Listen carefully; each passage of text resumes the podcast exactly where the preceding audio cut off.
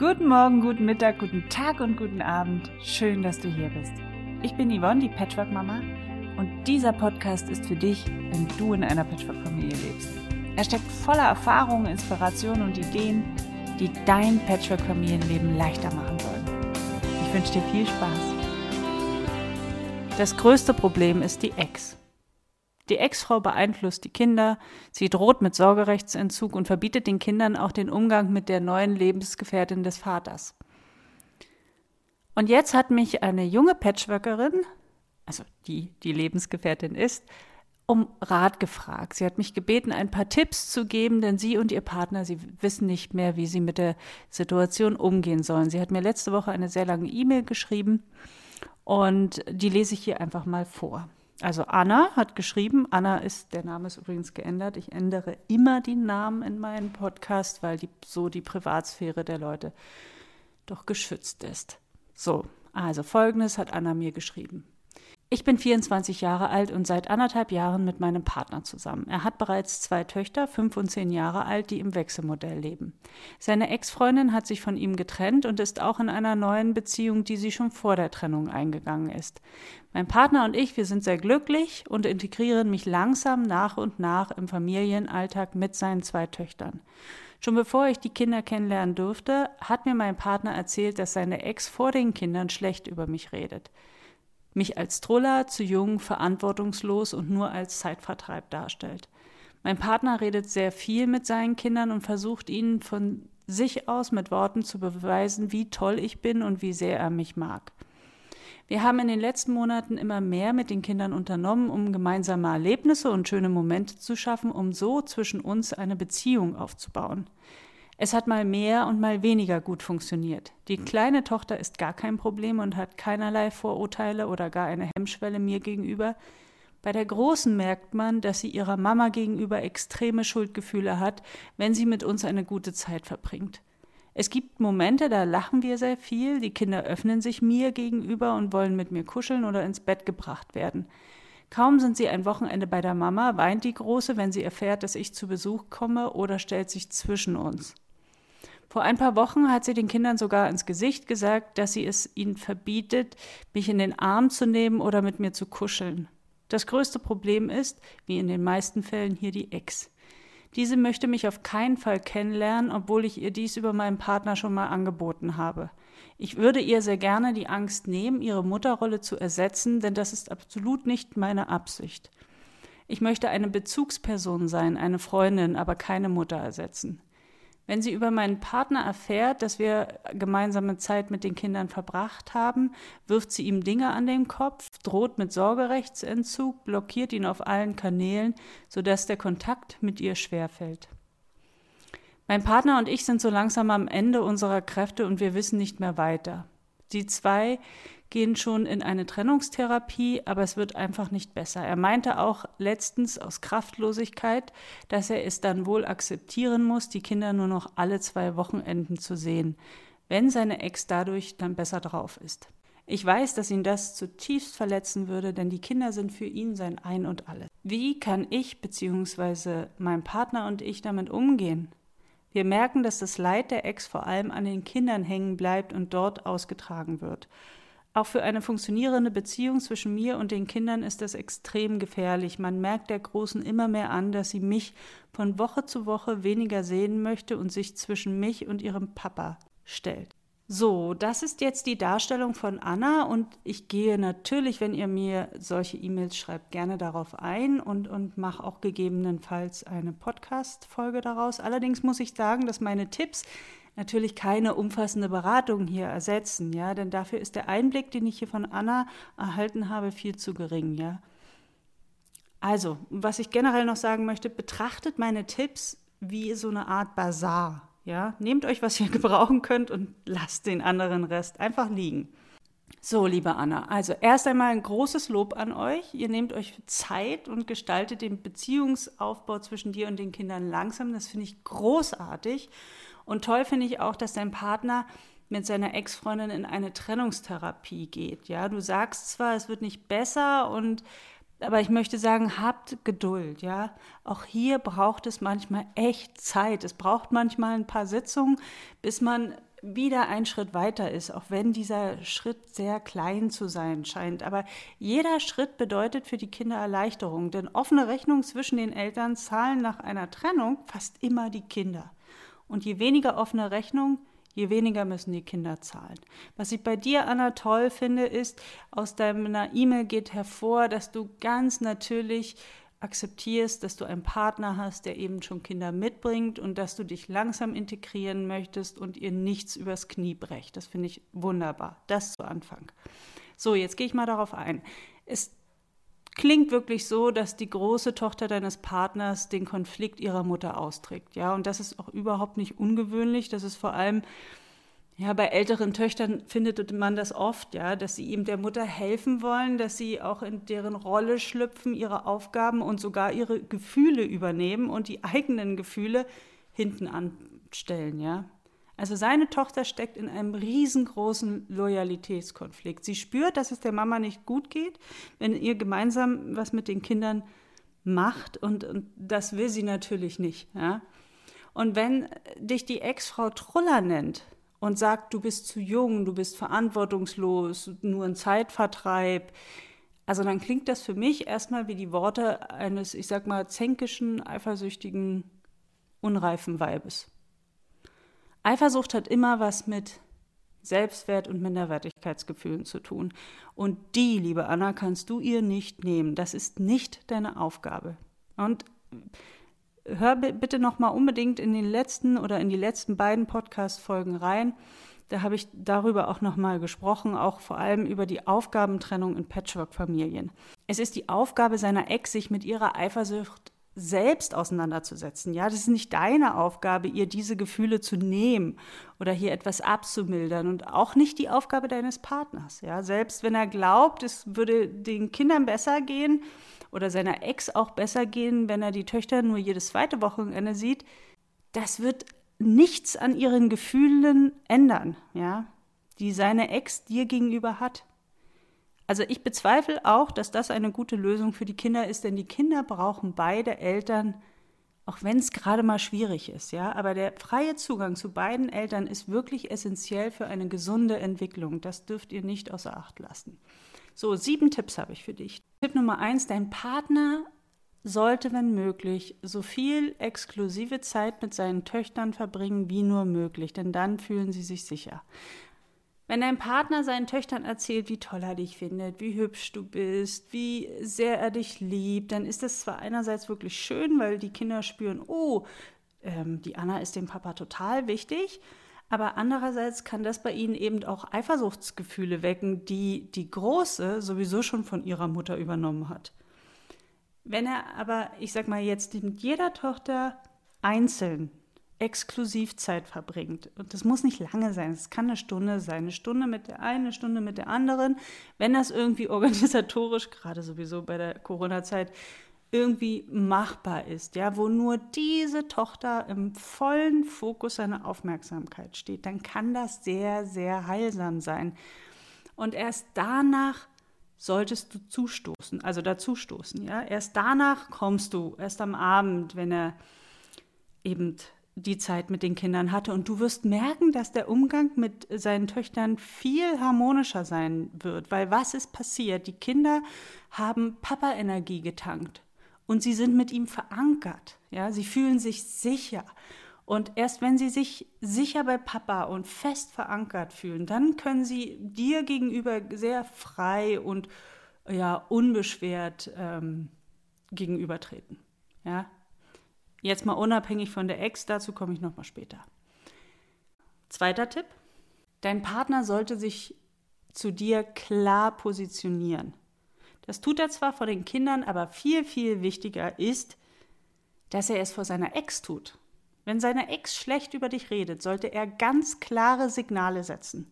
Er sollte ihr klar zu verstehen geben, dass er es nicht akzeptiert, dass sie so über dich spricht, schon gar nicht vor den Kindern. Ja, und das ist wichtig, dass er das nicht einfach so hinnimmt, ja, sondern das ist vor allem für eure Beziehung wichtig, für eure zukünftige Be äh, Beziehung und das ist auch für die Kinder wichtig zu sehen, dass der Papa ganz klare, eine ganz klare Haltung hat, eine ganz klare Position bezieht. Denn daraus lernen sie, ja, wir dürfen das auch. Ja, was lernen sie jetzt, dass der Papa das hinnimmt? Ja, dass der Papa vielleicht auch kleinen beigibt. Das ist nicht das, was wir unseren Kindern für die Zukunft mitgeben wollen. Ja, wenn der Papa eine klare Position bezieht, auch wenn sie unangenehm ist, ja, auch wenn sie dem Gegenüber nicht passen, aber daraus lernen die Kinder, dass sie die Erlaubnis haben, es sich ebenfalls zu positionieren, ebenfalls eine klare Haltung anzunehmen, wenn noch nicht jetzt, weil sie noch jetzt zu jung sind, aber sie lernen es eben für später.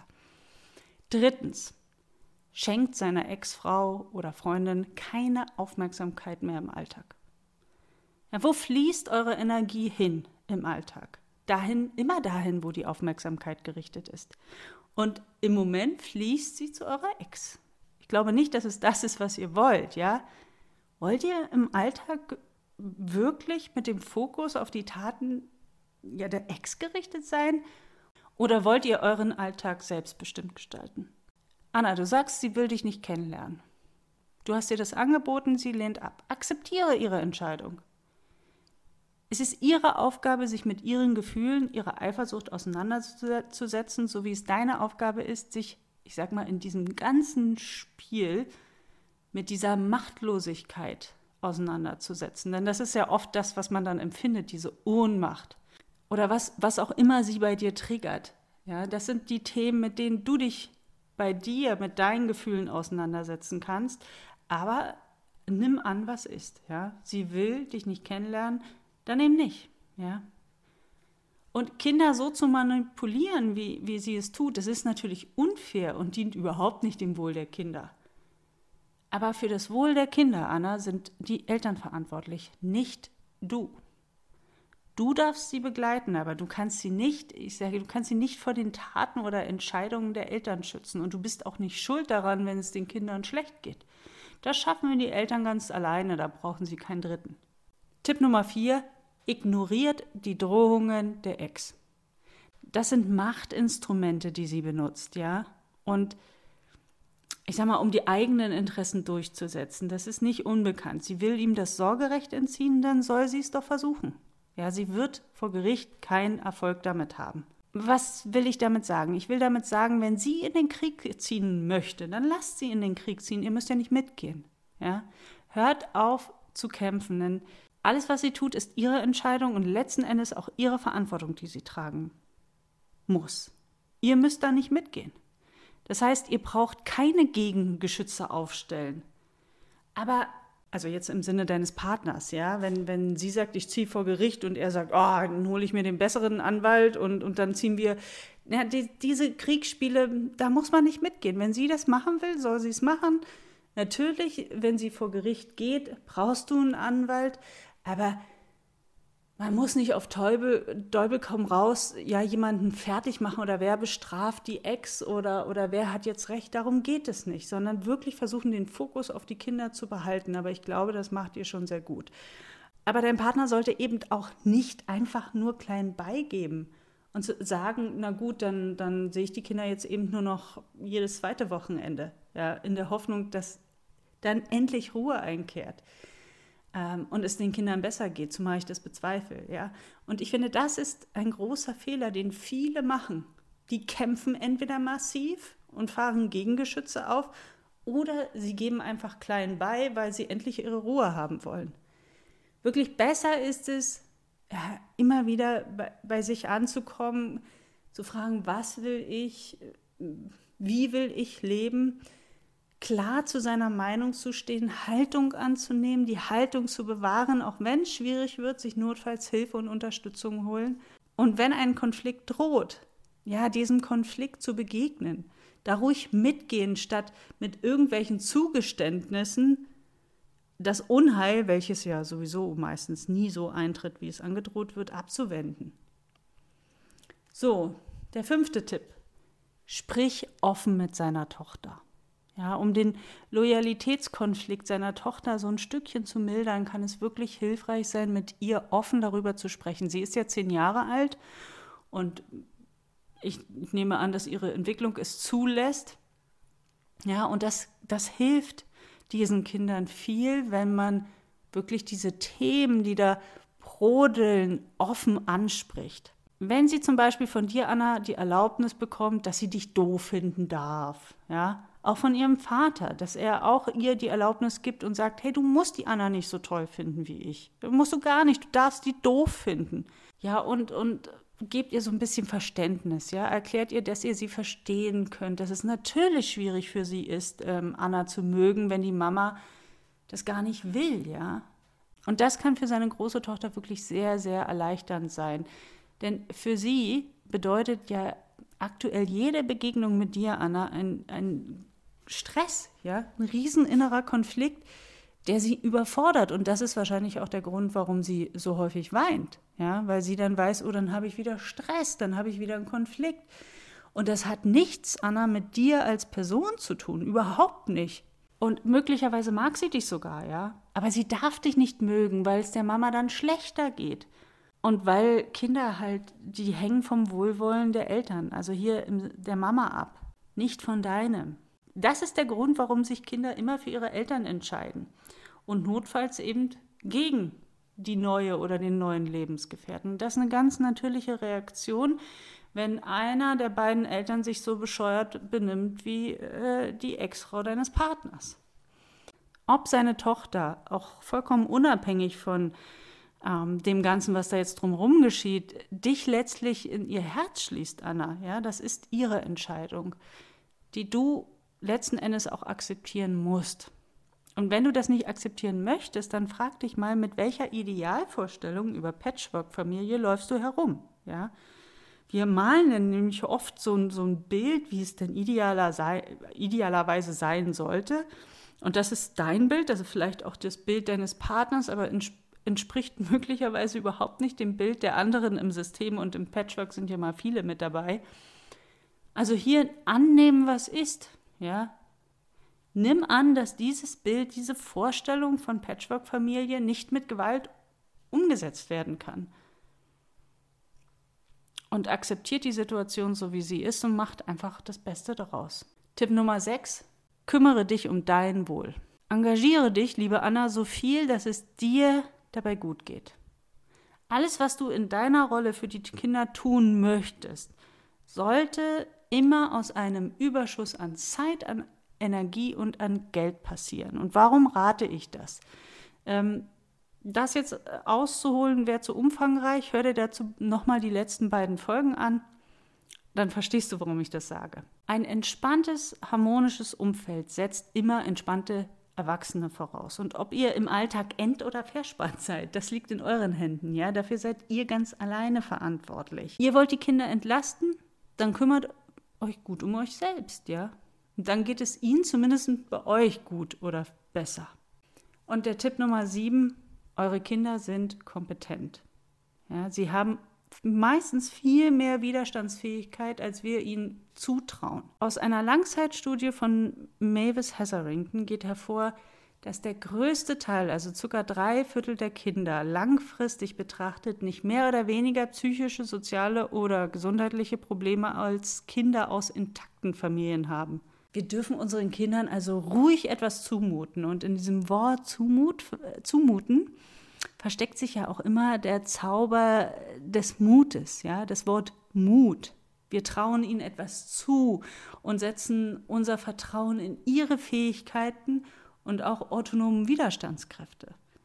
Und ich sage immer, Krisen gehören für mein Verständnis zu jedem gesunden Leben dazu. Denn Schauen wir an, was passiert in Krisen. Aus jeder Krise entsteht was Neues. Was Altes, Verkrustetes wird gesprengt und jede Krise lässt uns auch ein Stück weit wachsen. Wir sind gezwungen, uns zu entwickeln. Ja? Wir entwickeln neue Fähigkeiten, ähm, neue Erkenntnisse. Wir kriegen ein viel größeres Verständnis vom Leben auch an sich, ja, wenn wir eine Krise gemeistert haben. Und jede gemeisterte Krise bedeutet auch ja, das Selbstwert wird gesteigert, die Selbstsicherheit und auch der Einflussbereich, den man hat. Und das wollen wir unseren Kindern doch nicht wirklich nehmen, oder? Also traut euren Kindern ruhig was zu. Ich hoffe, ich konnte dir, liebe Anna, jetzt die eine oder andere Anregung mitgeben und wünsche euch allen da draußen noch schöne, eine gute Zeit. Bis zum nächsten Mal. Tschüss! Wenn dir der Podcast gefallen hat, dann freue ich mich auch, wenn du dir ein bisschen Zeit nimmst und bei iTunes bestenfalls eine 5-Sterne-Bewertung hinterlässt und mir vielleicht auch etwas schreibst, eine Rezension. Ähm, schreib mir deine Kommentare oder eine persönliche E-Mail an yvonne at patchworkmama.de. Ich freue mich auf dein Feedback und bis hoffentlich bald. Tschüss!